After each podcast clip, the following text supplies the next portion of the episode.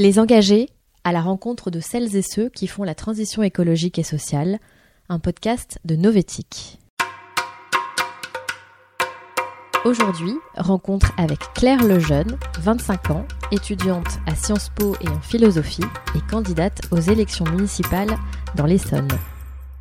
La prise de conscience écolo, elle est venue euh, un peu avant le début des marches. Et le début des marches, ça a été vraiment un moment d'amplification. On se sentait non plus euh, seulement engagé individuellement, mais vraiment porté par une vague collective et une prise de conscience profonde de la société. Euh, l'écologie, ça n'a pas été la première cause sur laquelle je me suis engagée. J'ai fait une prépa littéraire et entre deux années de prépa, je suis partie faire un service civil dans les Pouilles en Italie, euh, dans un camp de migrants. Ça, ça a été euh, une grande baffe, vraiment avec une prise de conscience que la problématique était systémique. C'est-à-dire que quand on écoute leurs récits, les causes de leur départ sont déjà écologiques au sens euh, large du terme.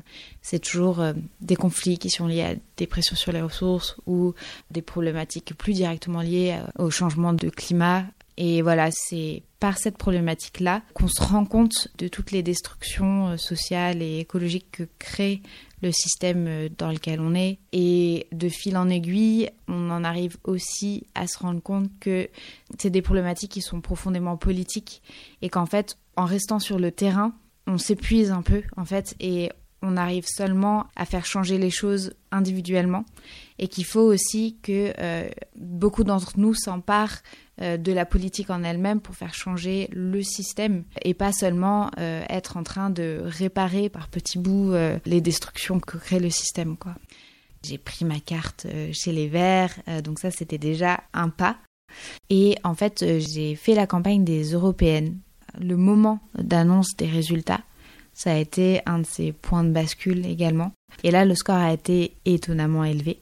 Et il a été étonnamment élevé, notamment parce que les jeunes avaient voté massivement. On s'est tous dit, il se passe vraiment quelque chose. Et à partir de ce moment-là, on a ce mélange de joie et d'enthousiasme parce qu'on se sent porté et on sent que on avance enfin.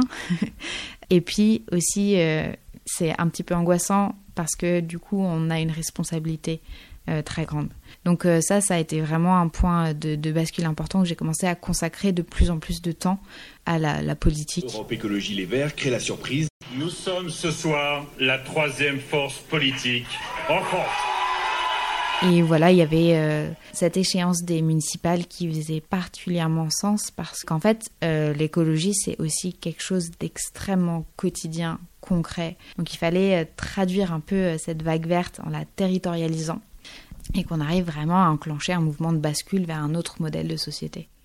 je trouve ça aussi euh, important que notre génération, la génération climat, prenne place là-dedans, parce que je pense qu'on est porteur d'un message et d'une compréhension des choses un peu particulière du fait que voilà, on, devient adulte dans un monde qui est en crise et que ça crée forcément un rapport à la politique un peu différent en fait on arrive, je pense, plus facilement à sortir des postures et être sur un discours davantage euh, sincère qui part d'une angoisse en fait, parce que pour beaucoup d'entre nous, c'est parti de ça, notre engagement. Et je pense que ça peut faire énormément de bien au paysage politique et ça peut vraiment être un levier pour faire en sorte que euh, on aille collectivement dans la bonne direction dans les décennies à venir. Dans ma ville, c'est communiste depuis euh, de très nombreuses décennies. Et donc, c'est assez inédit qu'il y ait une seconde liste à gauche. Et on avait vraiment à cœur de proposer quelque chose où, en fait, on essayait de déconstruire les manières traditionnelles de faire de la politique. Par exemple, euh, on n'a pas de tête de liste, on a un animateur de liste qui est là moins pour euh, trancher, prendre des décisions, que pour accompagner et guider un cap dont on a décidé collectivement la multiplication de ces démarches citoyennes, participatives, on redynamise par le bas euh, la démocratie. Pour moi, c'est ça vraiment la clé. Je pense que la vague verte, en fait, elle est vraiment émergente et elle est du bas vers le haut et elle ne pourra pas s'imposer de manière euh, verticale et, et autoritaire. How dare you! You have stolen my dreams and my childhood with your empty words. And yet, Avec Greta, on s'est rendu compte de la dimension collective de cette génération climat. C'est là où on est passé un peu à une conscience en soi, une conscience vraiment pour soi d'un groupe qui se reconnaît en tant que groupe, euh, nous, la génération climat, qui grandissons dans un monde dont on nous prédit la fin. Et je pense que deuxièmement, euh, avec Greta, on s'est rendu compte de notre potentiel de puissance. En tant que jeune, on a acquis une visibilité et une puissance politique euh, qui fait qu'aujourd'hui, euh, le président des États-Unis interagit directement avec Greta parce que sa parole a une caisse de résonance globale. Beaucoup ont cherché à délégitimer sa parole justement parce qu'elle émanait d'une jeune femme. Et ça, ça a accéléré une espèce de colère et de se dire, euh, en fait, euh, on sait qu'on a raison. On ne fait que se baser sur des rapports scientifiques pour alerter les décideurs et les décideuses. Et euh, c'est absolument injuste et inacceptable que notre parole soit ainsi balayée et que, en plus, nos personnes soient délégitimées. Donc, je pense que face à ça, cette indignation, elle a nourri une volonté de taper du poing un peu sur la table et de dire Maintenant, euh, stop, en fait, notre parole est légitime et on a notre place dans euh, le débat sur quel va être l'avenir euh, de notre planète et celui de nos enfants. Quand on a cette prise de conscience écolo, il y a deux types de moments. Il y a les moments où on n'est pas dans l'action et où il y a des formes d'angoisse qui remontent. Quand on regarde ce qu'on fait en termes d'action, on se dit mais c'est ridicule par rapport à l'immensité des enjeux. Et puis, euh, il y a la majorité du temps où, en fait, on milite et on, agit et où là, ce qui domine, c'est plutôt euh, l'espoir, ou du moins, euh, c'est la sensation qu'on est du bon côté et qu'on fait la chose juste. C'est pas suffisant de juste militer pour militer, mais c'est pas parce qu'on gagne pas qu'on va s'arrêter. Et on ne cède pas au cynisme qui voudrait que de toute façon c'est perdu d'avance, donc autant prendre l'avion tous les quatre matins et s'amuser tant qu'on peut résister et tenir bon sur la notion d'humanité, ne jamais céder à, l'indifférence qui monte quand on voit des bateaux d'hommes et de femmes et d'enfants euh, entiers couler, garder cette capacité à s'indigner, c'est tout ça, militer.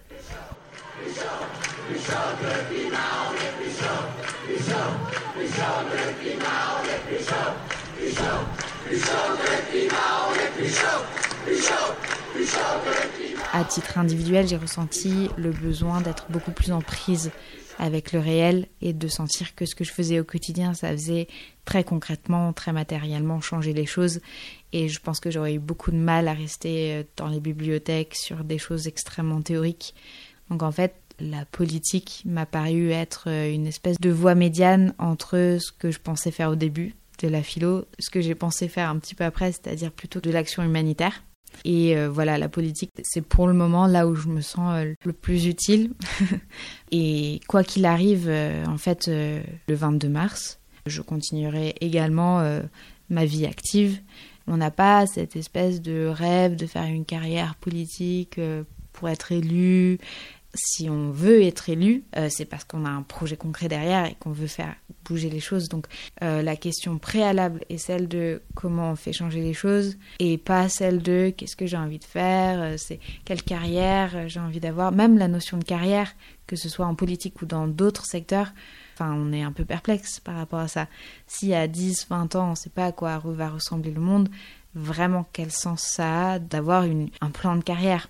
Et les grèves de l'école, c'est vraiment ça le, signal qu'on essaie de donner. C'est que tout ce que vous nous présentez comme des choses vraiment importantes pour construire un avenir et avoir un bon métier, en fait, ça n'a aucun sens par rapport aux enjeux euh, auxquels on fait face actuellement. Et potentiellement, euh, ce que euh, on nous a appris à considérer comme des bons métiers et une bonne carrière, potentiellement, ça nous mettrait en position de contribuer à la destruction euh, du monde de la biodiversité. Il faut surtout qu'on soit euh, une génération d'acteurs et d'actrices. Il y a énormément de travail, mais collectivement, euh, si vraiment on arrive à faire en sorte que cette génération climat se construise, s'arme politiquement et arrive à s'emparer de tous les leviers dont il faut s'emparer, on peut espérer au moins limiter la casse. C'était Les Engagés, un podcast de Novétique. Si vous avez aimé ce podcast, n'hésitez pas à le dire et à le partager. Et pour suivre toute l'actualité de l'économie responsable, rendez-vous sur novetic.fr.